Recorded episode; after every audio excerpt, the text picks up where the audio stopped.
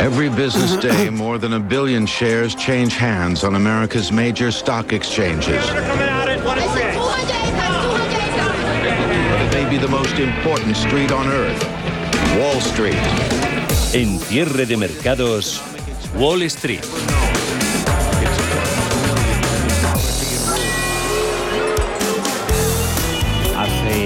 Poco más de 36 minutos echaba a rodar esta segunda sesión de la semana en el mercado estadounidense. Tenemos en positivo a los principales índices. Subidas para el Dow Jones del 0,7%, 34.246 puntos. Gana SP500 un 0,81 en los 4.335. Eso pese a que hemos tenido una reacción, ahora nos la cuenta Paul, en mercados de deuda a los últimos datos económicos. De fondo, el miedo a un efecto contagio de la crisis inmobiliaria en China se suma a la cuenta atrás para evitar un default de Estados Unidos y al imparable coste de la energía en todo el mundo que empieza a pasar factura a la economía. A la espera de recibir un buen dato de empleo este viernes, Wall Street cotiza hoy PMI de servicios e ISM no manufacturero, además de la balanza comercial. Paul, buenas tardes. De todo esto, ¿con qué nos quedamos? Bueno, nos quedamos, buenas tardes Javier, eh, nos quedamos sobre todo con el último dato eh, que se acaba de publicar, que es el ISM no manufacturero, es decir, del sector servicios. La actividad no fabril en Estados Unidos sorprende positivamente en septiembre y el rendimiento del Treasury americano a 10 se va por encima del 1,52%. Eh, lo tenemos ahora justo en ese nivel, el Treasury. El ISM del sector servicios alcanza los 61,9 puntos frente a los 59,9 esperados y los 61,7 del mes anterior.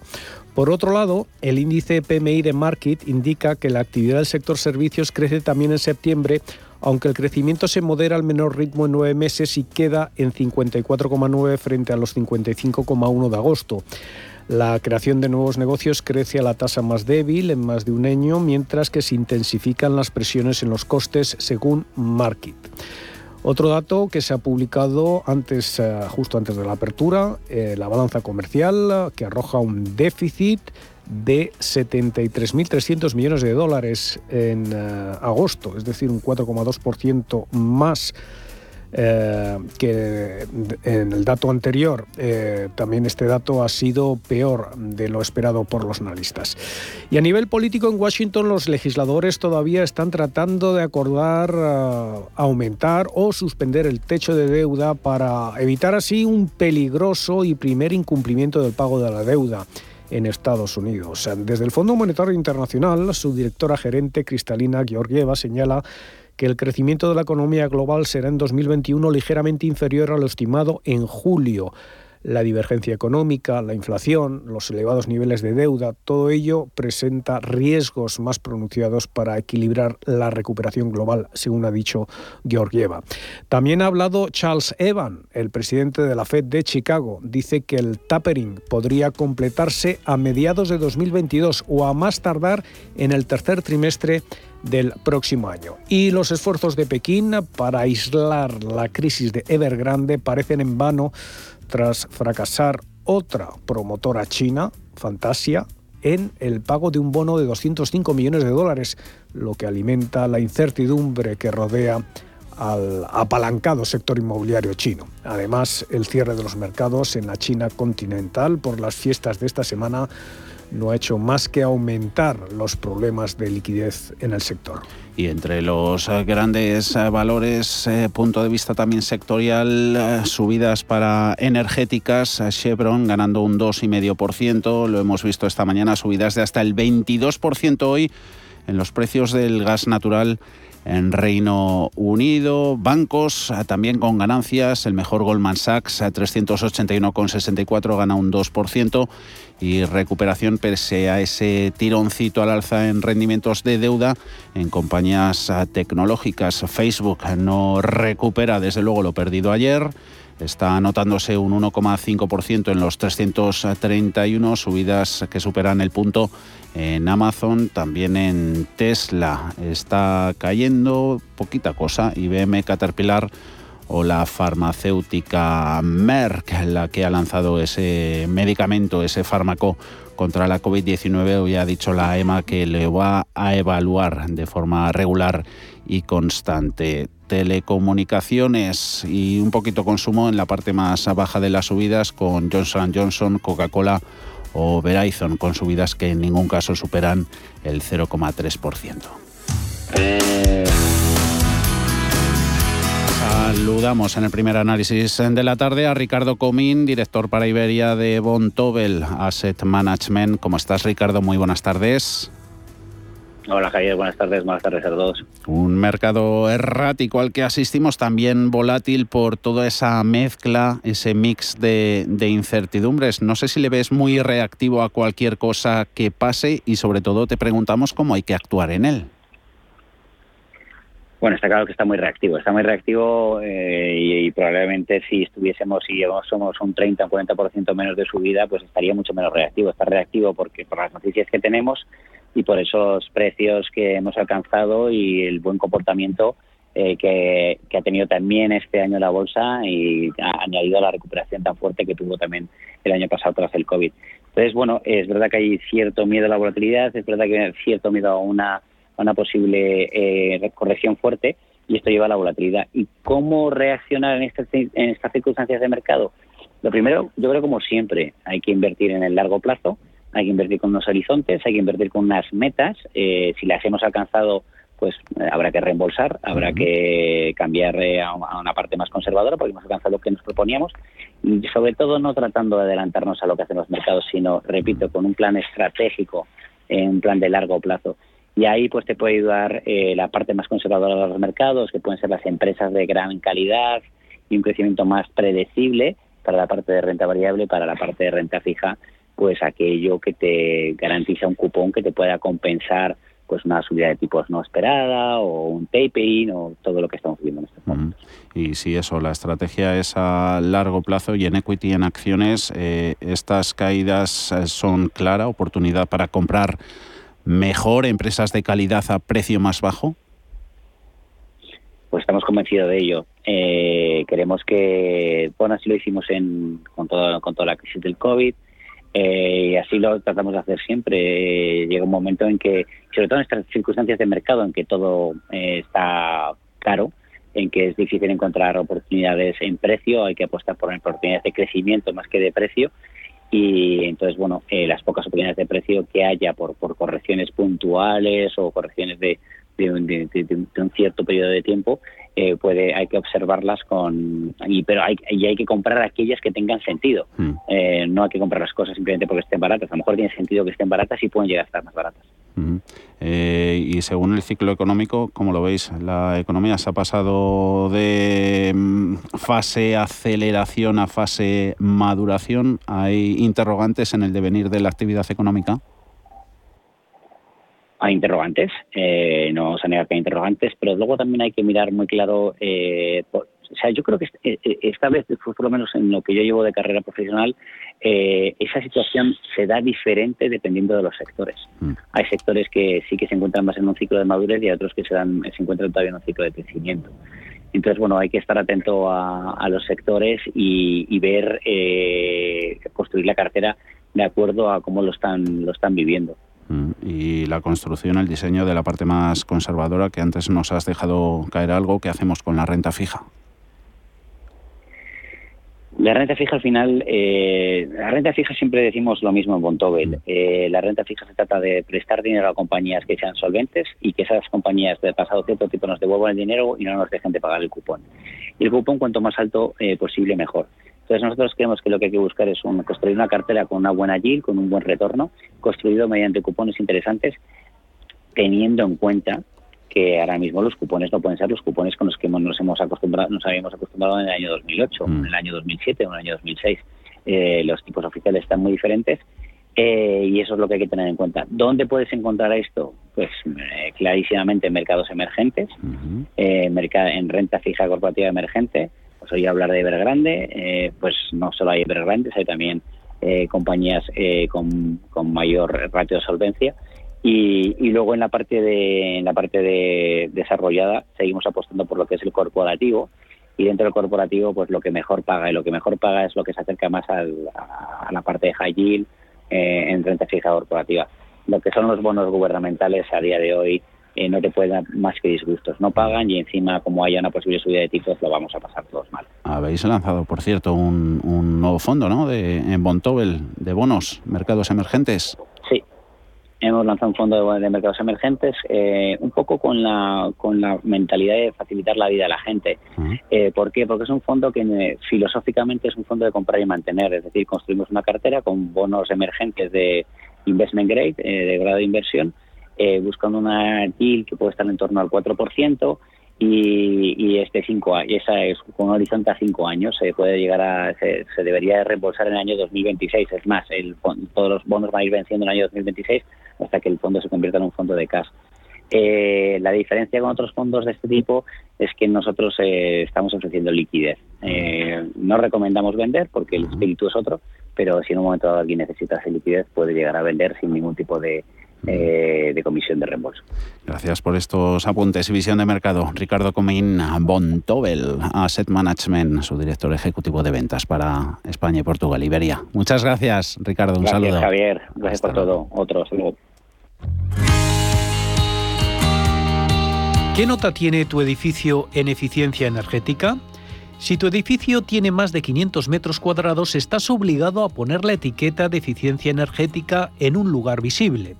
En NES te ayudamos a sacar partido a esta obligación y a convertir tu empresa en una sostenible. Busca más información en NES.es.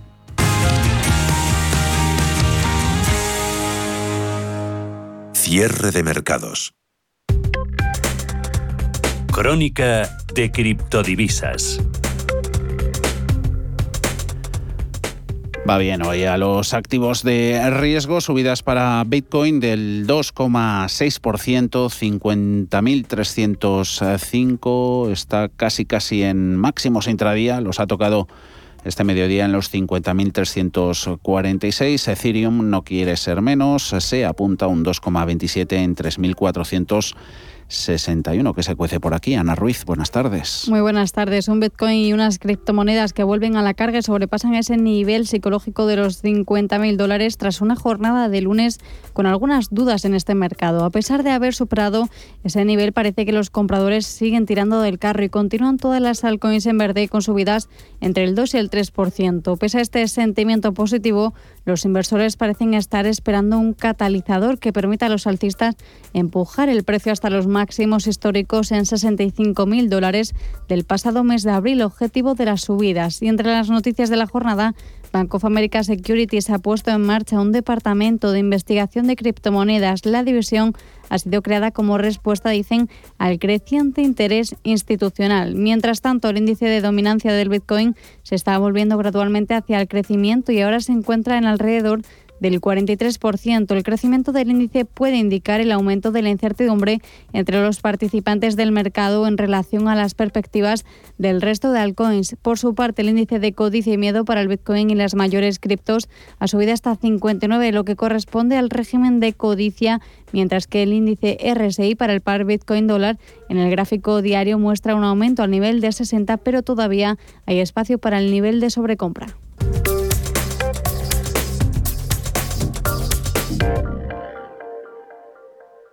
Últimos días para aceptar la oferta parcial de adquisición de acciones de Naturgy lanzada por IFM. Si eres accionista de Naturgy, consulta con tu banco hasta el 8 de octubre para aceptar, si lo deseas, la oferta a 22,07 euros por acción, sujeto a prorrateo. El precio de la oferta suponía una prima del 19,7% respecto al precio de cotización al cierre del 25 de enero de 2021, día anterior al anuncio de la oferta. Más información en ifmofertaacciones.com o en el 900-823-502, folleto registrado en la CNMV. Bontobel Asset Management. Calidad suiza con el objetivo de obtener rendimientos superiores a largo plazo. En Bontobel Asset Management siempre estamos a la vanguardia de las inversiones activas en bonos y acciones. Para más información, entre en nuestra página web bontobel.com barra am.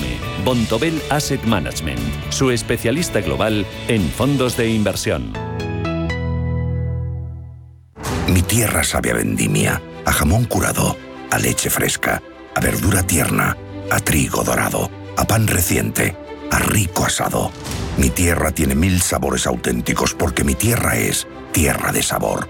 Disfruta de la marca de calidad de los productos de Castilla y León. Junta de Castilla y León. Si mantienes la cabeza en su sitio, cuando a tu alrededor todos la pierden, si crees en ti mismo cuando otros dudan, el mundo del trading es tuyo. Trading 24 horas, un sinfín de oportunidades.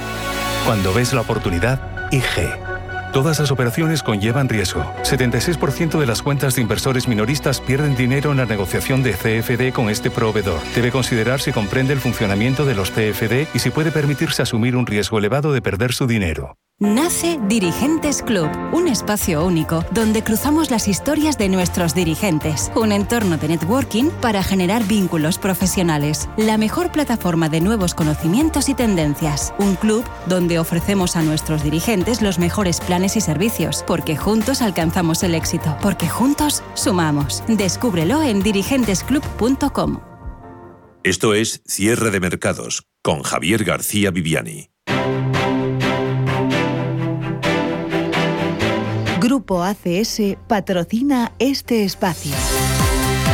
En los mercados europeos, a rebufo de esas subidas con las que echaba a andar en el mercado americano, eh, se contagian los avances a este lado del Atlántico.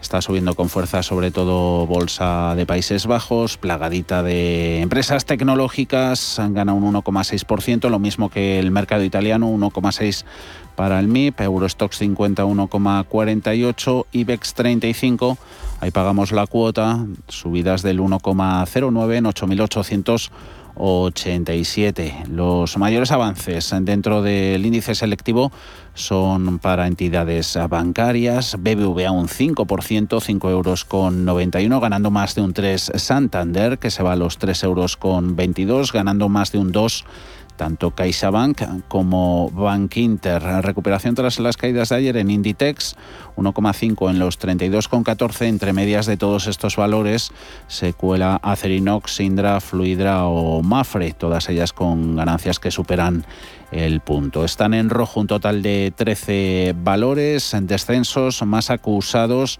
en Almiral del 1,8, 1,7 C de AENA, abajo ACS un 1,6, pierde Hoteles Meliá un 1%. Turísticas algo renqueantes. Amadeus 57,78 pierde un 0,96 e IAG la aerolínea se deja un 0,23, 2 euros con 19. Pasamos revista a la actualidad corporativa y a las recomendaciones a ver qué juego están dando Ana. Isidro Faine, presidente de la Fundación Bancaria La Caixa y accionista significativo de Naturgy, a través de Criteria Caixa ha manifestado su compromiso con el plan estratégico de la energética y con el plan de retribución al accionista. Por cierto que Naturgy Aquaservice han llegado a un acuerdo para que la empresa energética suministre biometano, biometano a la flota de reparto de última milla de la distribuidora de agua y Repsol ha ampliado en mil millones su plan de inversión en energías limpias. La petrolera eleva en un 60% su objetivo de renovables para 2030 al situarlo en 20 gigavatios.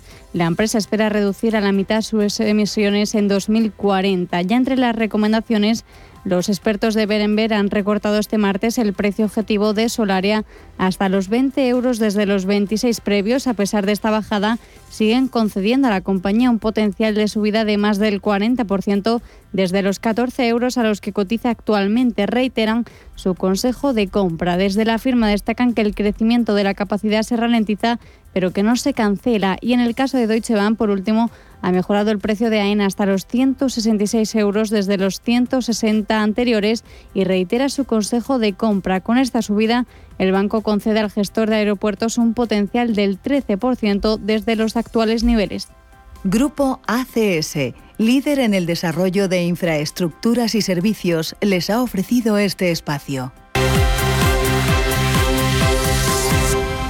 Y en menos de dos horas, a eso de las seis y cuarto de la tarde, hoy consultorio de bolsa, edición premium con Black Bear. Estará con nosotros Mar Rives. Hoy de momento con WhatsApp también. 91 533 18 51 o 609 22 47 16 para las notas de voz y WhatsApp. El suelo se mueve bajo nuestros pies y parece que no hay otra salida. De lunes a jueves, consultorio de bolsa y fondos de inversión en cierre de mercados. Con Javier García Viviani, Radio Intereconomía.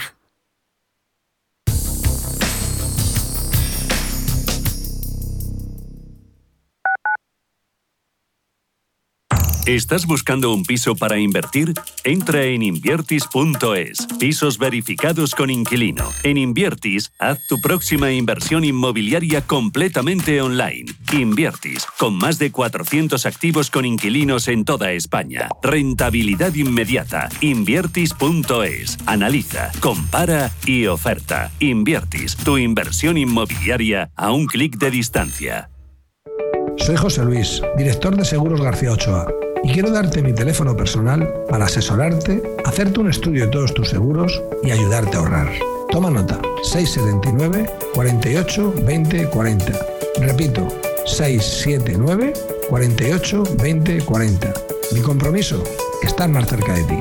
José Luis García Ochoa, Premio Empresario del Año Fedeto 2019. Seguros García Ochoa, comprometidos con las personas. Hola, soy Rafa Jiménez, presento a media sesión en Radio Intereconomía. A media sesión, para resumir esas mañanas que dan tanto de sí. De una forma amable y donde abrimos el abanico de la información. De 12 a 2 del mediodía en Radio Intereconomía. Di que nos escuchas. ¿Has pasado la COVID pero no consigues sentirte recuperado? HLA Moncloa ofrece asistencia especializada en su consulta post-COVID, con un equipo experimentado y enfoque multidisciplinar para el abordaje integral de tus secuelas. Citas al 91 758 1196 o en Avenida Valladolid 83. HLA Universitario Moncloa, contigo cuando más nos necesitas. Metro de Madrid te lleva de forma segura al trabajo, al gimnasio, al retiro. Un medio de transporte accesible y rápido que te acerca a los lugares y a las personas que más quieres. Ahora y siempre, utiliza el transporte público. Ahora y siempre, muévete en Metro. Metro de Madrid, Comunidad de Madrid. Radio Intereconomía.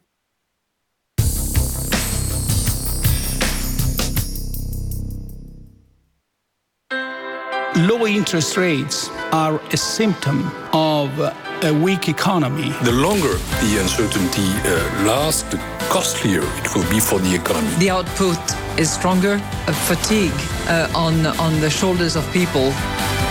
Expansión y ciclo. Cierre de mercados.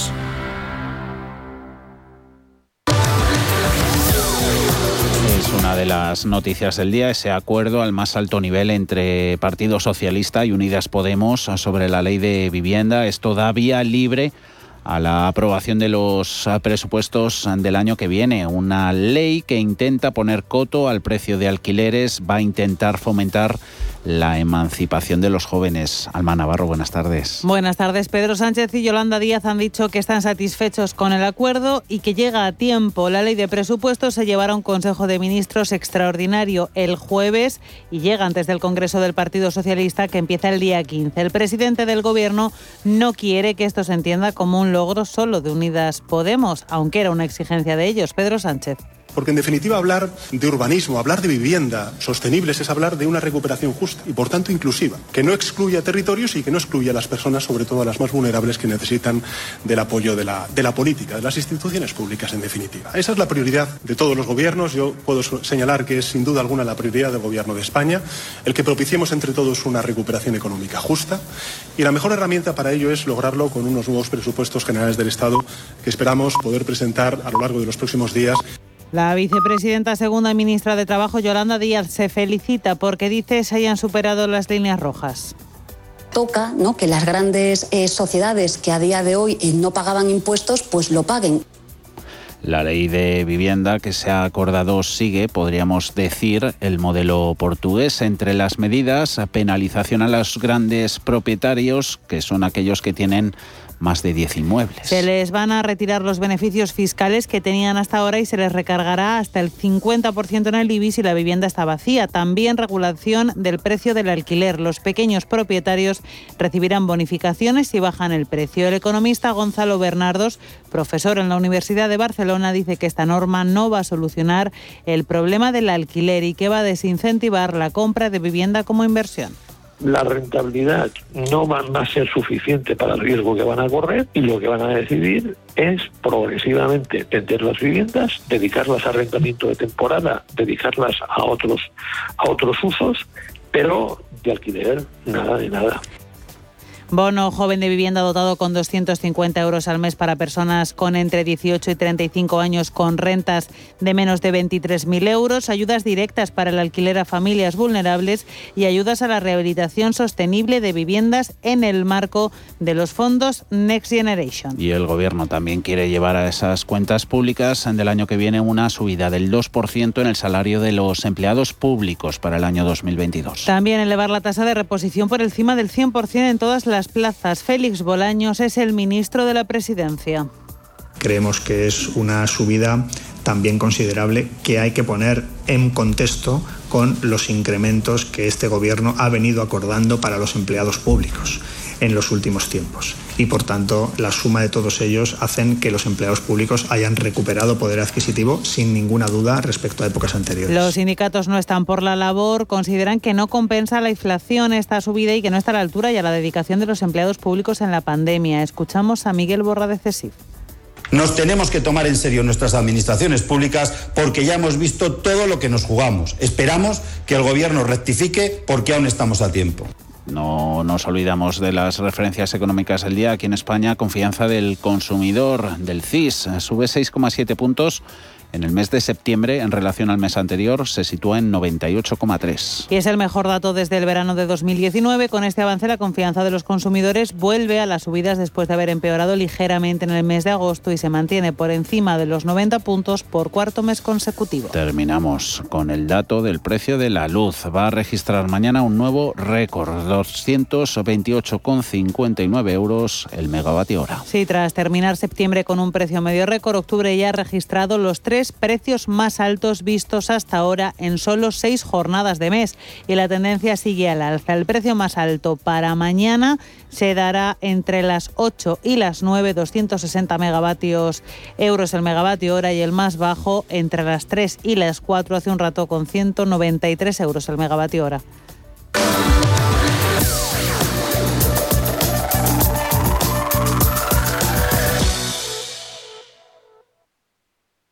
Cierre de mercados, los mejores expertos, la más completa información financiera, los datos de la jornada.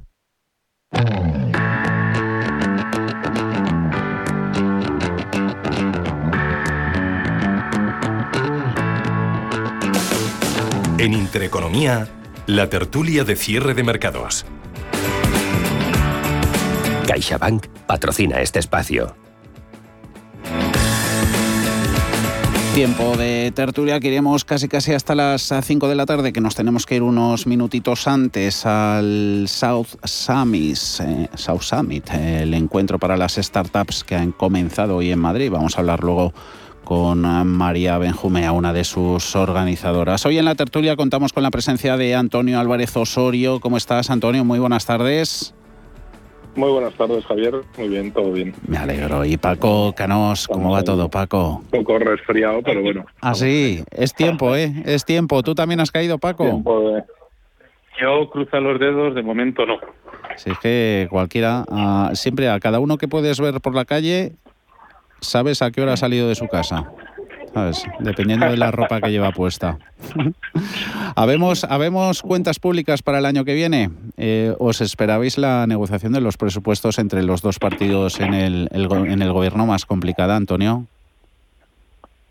Bueno, parecía que sí, pero bueno, yo creo que tampoco hay. Yo creo que hay un interés común que está por encima de cualquier otra circunstancia y, bueno, pues eh, ese interés común lógicamente está en, en, poder permanecer en el poder. Hay dos años por delante y todos los dos partidos que, comandan esa coalición saben que si aprueban estos presupuestos prácticamente tienen asegurada la finalización de la legislatura, ¿no? Y, ante ese ante esa visa atractiva que supone eh, el garantizarse dos años en el poder para poder seguir gestionando eh, las cuentas públicas y poder seguir gestionando el gobierno o formando parte del gobierno, pues no, yo creo que no hay ninguna otra circunstancia que tenga un mayor interés para ellos que ese. A partir de ahí, lógicamente, queda como en, queda como en un orden secundario esa situación y lógicamente en ese orden secundario pues no, no se van a enfrentar o va a haber discrepancias razonables que pudieran hacer pensar que no se fueran a votar los presupuestos entre ellos. ¿no? Paco.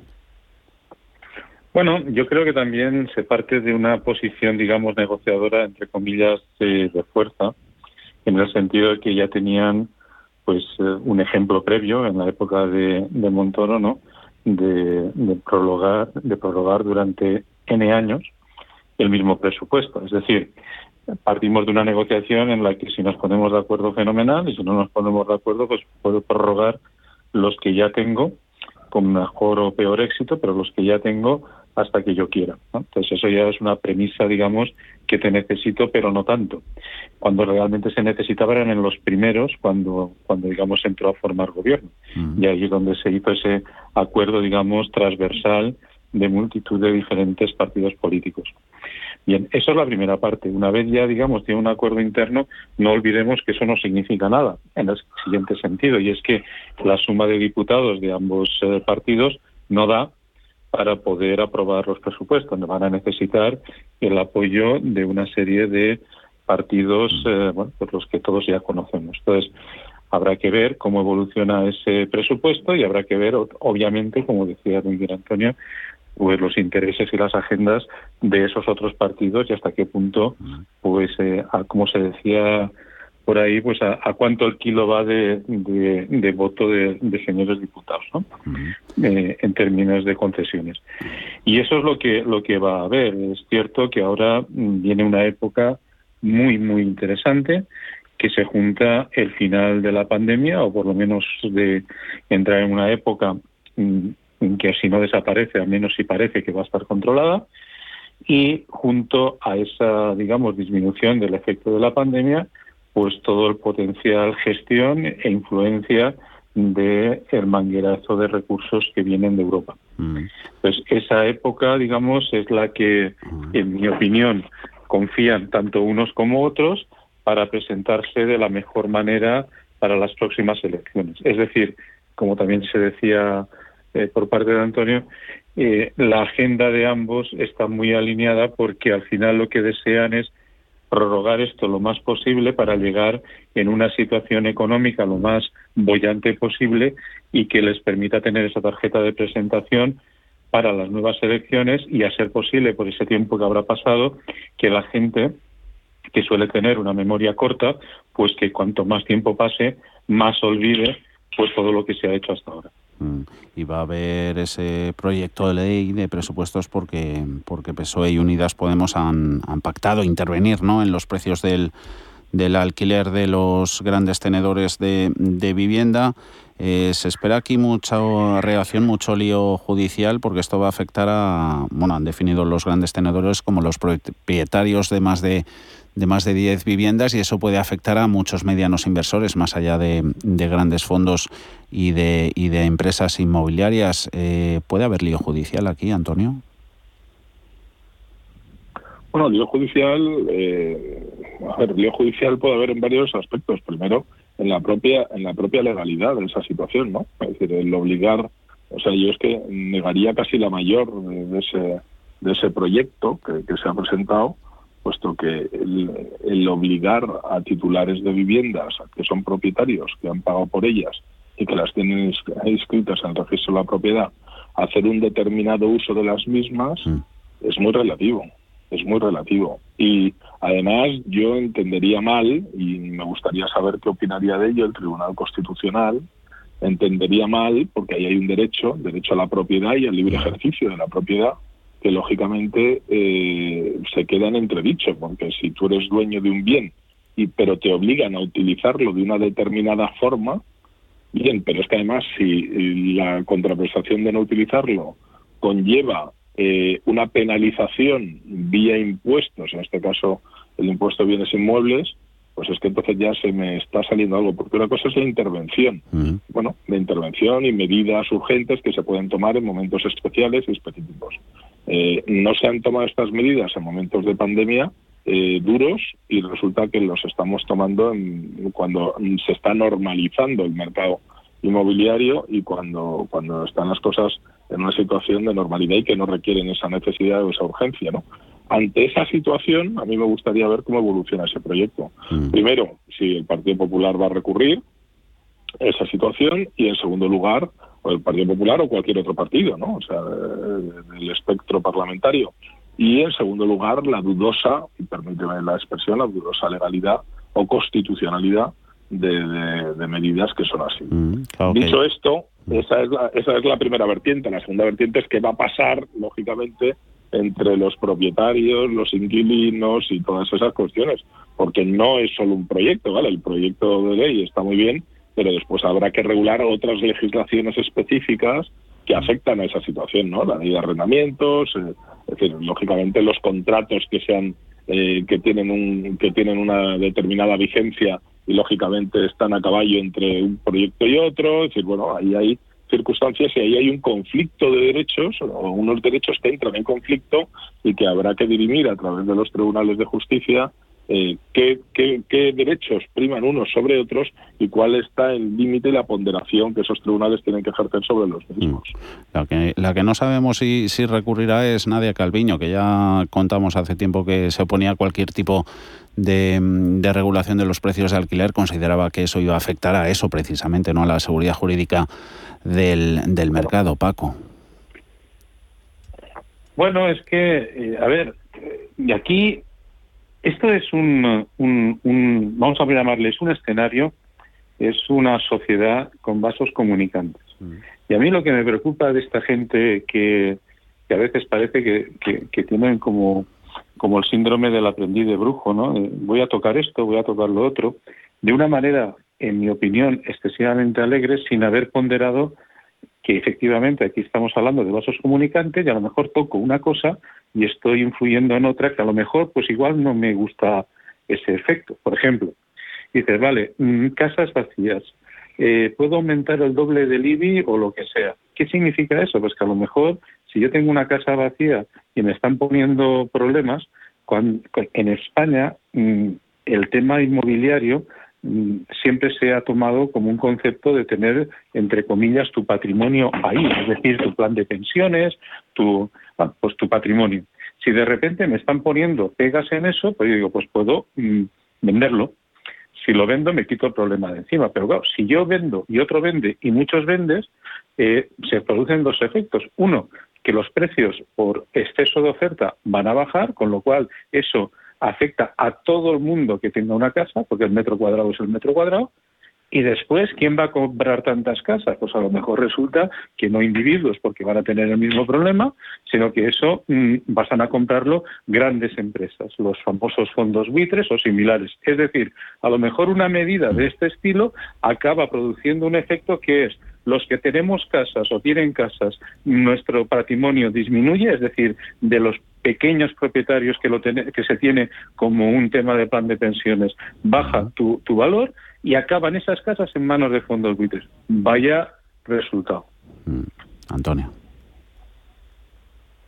Bueno, yo estoy de acuerdo con Paco, pero esa es un poco la situación. Al final, lo que lo que está aquí en entredicho es el principio de seguridad jurídica, es decir, el principio de seguridad jurídica que pueda que pueda eh, toda esa eh, todo ese crecimiento económico vigoroso que parece ser que se está produciendo, toda esa eh, todo ese levantamiento del PIB en V, en una V que parece, que parece, que los datos nos están dando que es vigorosa, si empezamos a manosear y si empezamos a retocar principios de legalidad, principios de seguridad jurídica y empezamos a intervenir en el mercado de una forma que el, no dejas al propio mercado que regule las circunstancias y condiciones que en el mismo deben regir, pues lógicamente eso va a hacer que no ya fondos buitres o no fondos buitres, sino grandes empresas, incluso los pequeños ahorradores que, tienen también su, su modo de, garantizar pues su pensión o de completar su pensión comprando algún inmueble. Es decir, en esas circunstancias eh, se van a echar para atrás, lógicamente, porque es difícil apostar por un mercado intervenido hasta ese nivel.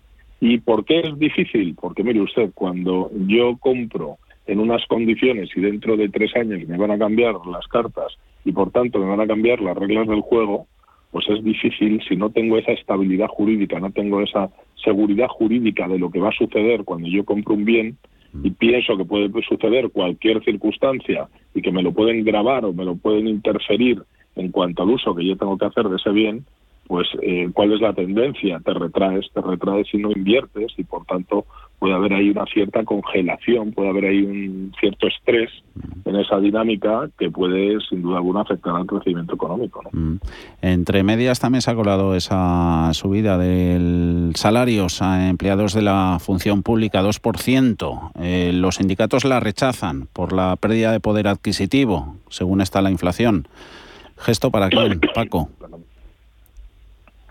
Pues volvemos otra vez a lo mismo. Todo esto es preparación de, de, voluntades. Eh, lo que pasa es que a veces esa preparación de voluntades la puedes hacer mm, con medidas que generen eh, riqueza y en otros casos la haces, pues eh, esta ronda la pago yo, pero con el dinero de, de todos los demás, ¿no?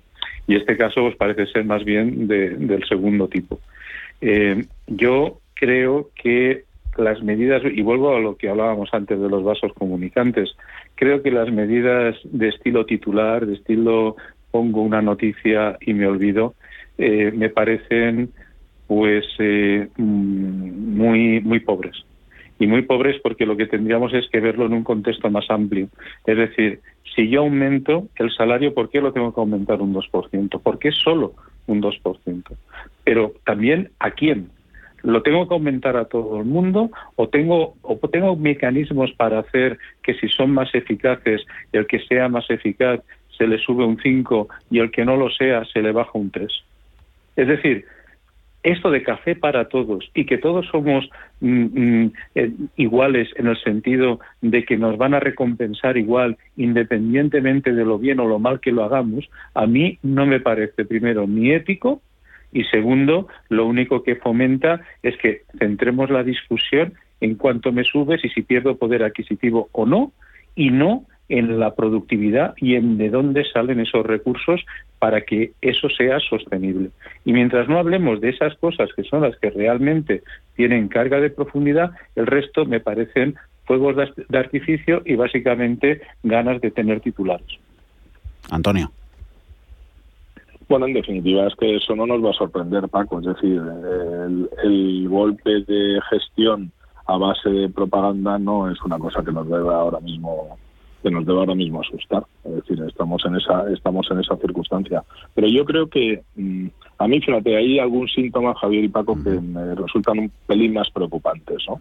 Que es un poco la pérdida de poder, entre comillas, la pérdida de calificación o la pérdida de peso específico que pueda tener una persona como Nadia Calviño en lo que es el en lo mm. que es el establishment de, la situación económica y del gobierno. Porque eso eso sí que me preocupa más no porque en definitiva bueno mm, sabemos que Nadia Calviño es la garante frente a Europa de que las cosas se van a hacer de una forma ortodoxa y con una determinada praxis no y, me preocupa que quede como una figura única y exclusivamente para canalizar esos fondos que nos tiene que dar Europa, es decir, mm, como una especie de garante formal, pero que realmente no tenga peso específico a la hora de tomar las decisiones que hay que tomar a nivel a nivel interno y a nivel nacional en el, en el gobierno, ¿no?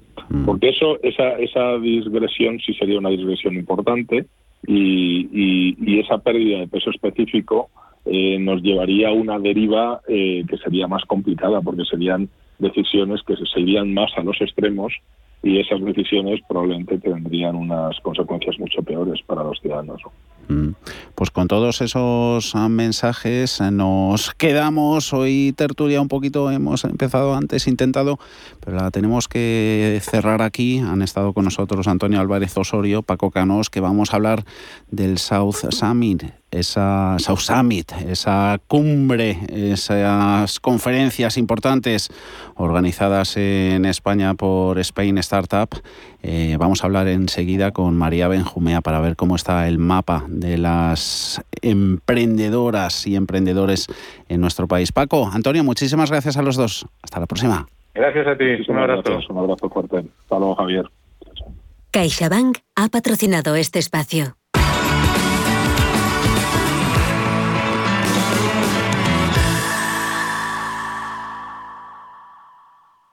Tenemos el de espuma, el de látex, el de muelle. En esta vida puedes dudar de todo, menos de cómo proteger lo más importante. CaixaBank presenta MyBox. Elige el seguro que necesites y págalo cómodamente mes a mes sin subidas durante los tres primeros años. Cuando estás seguro, duermes tranquilo. Infórmate en caixabank.es. CaixaBank. Escuchar, hablar, hacer.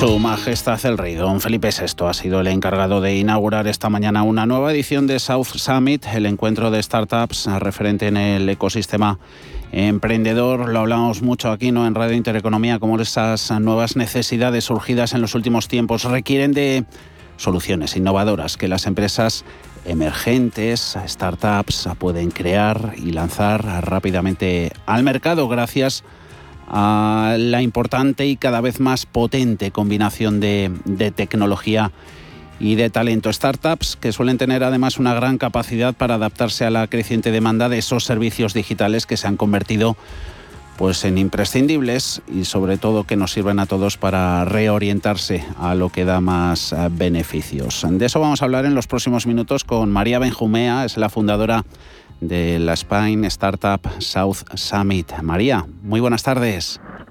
Muy buenas tardes, un placer estar con vosotros. María, ahora hablamos de South Summit, pero así para empezar es buen momento para las startups en España. Este modelo ya está del todo posicionado como una fórmula de éxito en esta era post-COVID. Absolutamente, está completamente consolidado y además de tener de ser esta época post-COVID, estamos en esta época de total revolución tecnológica, cuyo primer paso es el digital, pero es tecnológica porque abarca a todos los sectores, a todas las industrias y realmente las startups que lo que son es proyectos de emprendimiento innovadores, altamente cualificados son la clave para dar esas soluciones que mencionabas en tu introducción y que me ha parecido fantástica. Mm, el rey ha señalado que España es un destino muy atractivo para los nómadas digitales. España tiene mucho que ofrecer. Absolutamente. Bueno, ha sido un auténtico honor eh, contar hoy para inaugurar South Summit con Su Majestad el Rey, que realmente lo que denota es eh, su apoyo total, su convicción de cómo emprendimiento e innovación son las claves para el desarrollo, para el desarrollo económico y para la reactivación, que en este momento es tan importante, ¿no? El rey, además, es que es el presidente de nuestro comité de honor desde el primer momento, desde el primer momento que era entonces eh, príncipe de Asturias, desde ese 2012 en el que iniciamos, en ese momento de crisis tan tremenda para España, ahí estaba apoyando a los emprendedores, apoyando a los innovadores como pieza clave, como decimos, para toda esta revolución tecnológica y digital. ¿Cuántas ediciones van ya, María, de South Summit?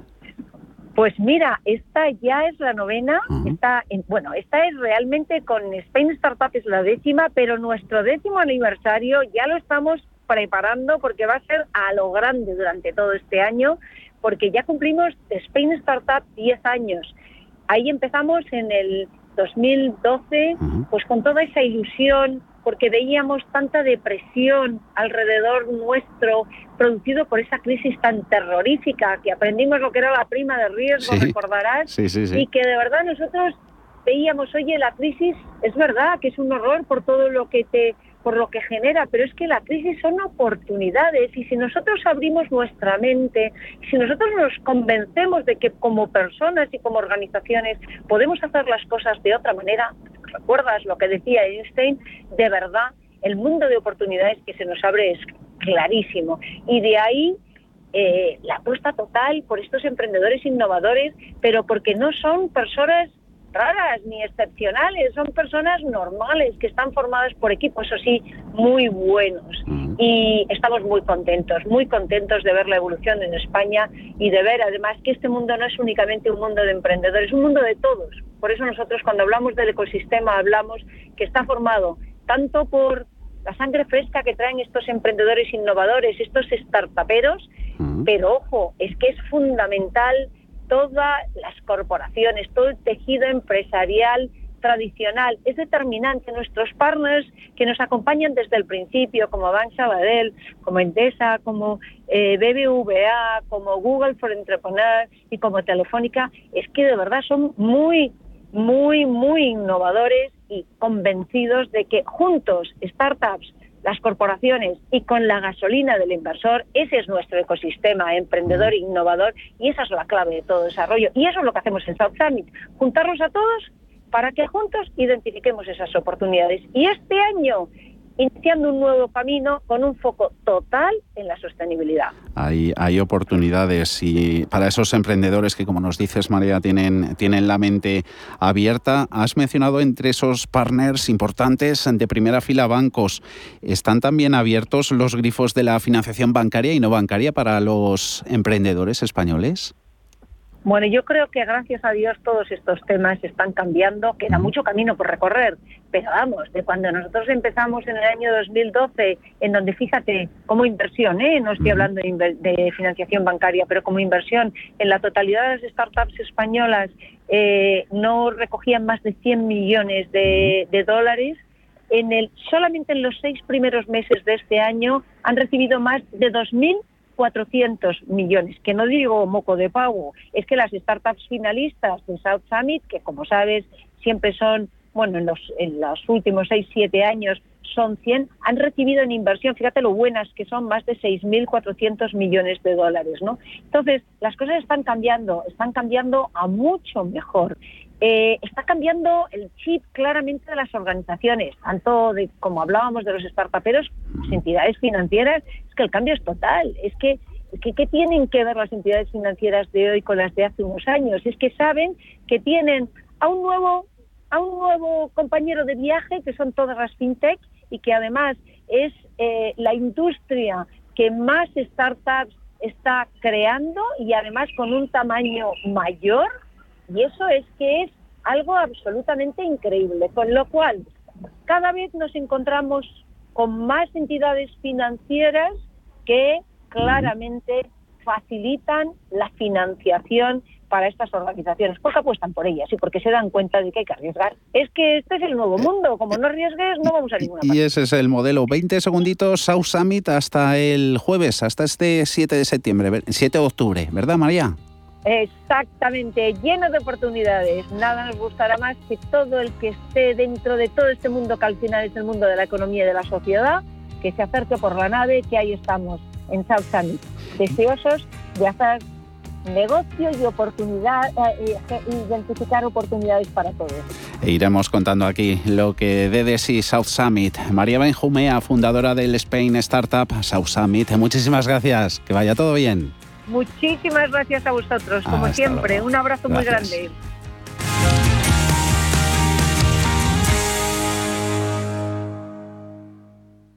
¿Sabía que sus elecciones de inversión pueden mejorar tanto el medio ambiente como nuestra sociedad a la vez de darle oportunidades atractivas de rentabilidad?